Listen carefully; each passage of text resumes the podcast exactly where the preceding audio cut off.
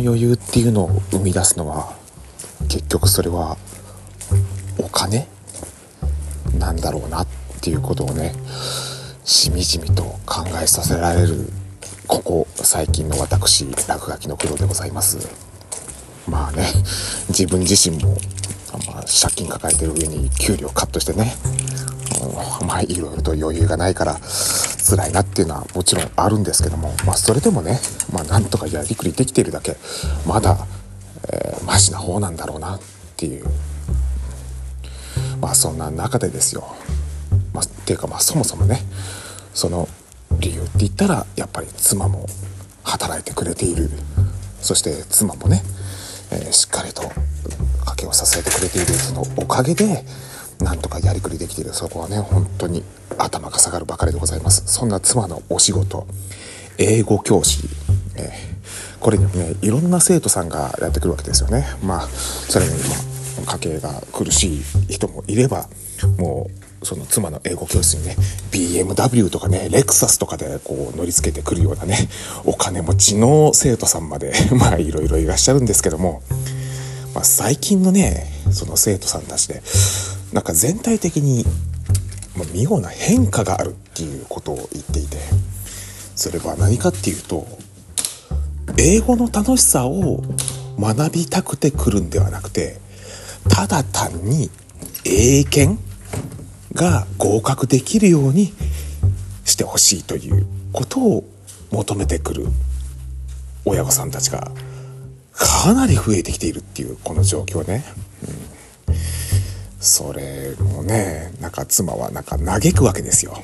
だってその生徒さんたちがねその英検のことを勉強し始めるようになるとそうすると今までその英語をこう学んでる時にここでこういう文章を使うここでこういう単語を使うっていうのはこれどういう意味なのかっていうその意味の奥まで生徒さんたちがこう考えを理解しようとしてくるんだけどももうそういった資格を取ろうとする時点でもう表面的なあここの問題はこういう答え方をすればいいみたいなような、えー、なんかかつてあったよねなんかドラゴン桜みたいなような あんなような勉強の仕方をし始めると途端になんか英語そのものへのなんか昔の純粋な興味みたいなものを失われてで生徒さんにねこの間ここの英検のこの問題やったけどもこの答えわかるよねって。あれこの間 C になってたのにえ今回 B になってんのって。あの選択肢ありますよね。こう ABCD みたいな、えー、それで覚えてくるようになってきちゃっておいおいおいと。マジかみたいなような感じでね、うん、でまあゆうべたまたまねその妻と同業者の英語教師をやってるねあの白人男性の方とねこうスタバでねそのような話をしてるところにたまたま私もね話に加わることがありましてね、えー。って話を聞いててねなんでだよ俺たちがこんなに懸命にこう情熱を持って生徒さんたちに英語の楽しさを教えようとしてるのにどうしてそんな目先の利益しか考えないんだっていう。うん、で私は横からスッて差し込んでこう一言ボソッと言ったんですね。それ皆さん経済的な余裕がないからじゃないですかっていう。うん。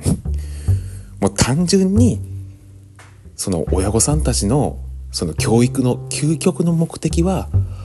子供たちに豊かな生活をしてほしい。お金に困らない生活をしてほしいからっていう、それにはいい大学に行っていいところに就職して、でそこでこうのし上がっていけるようになるにはまずはいい大いい大学に入るためのその英検、今ねそれ英検とか数学検定漢字検定っていうのがその大学受験に思いっきり反映されるようになってますからね。だからまず英検をしっかり取れるようになっていい大学に少しでも入れるようにするっていうその究極の目的だけにこうフォーカスされてるからもう英語の楽しさとかそんなことはもう余裕持ってらんないっていうね、えー、ここじゃねえかなっていう。それに対してねうん、それ言ったら元も子もないよねって返されたっていう。ですよねって、まあ私も思ったわけなんですけどね。う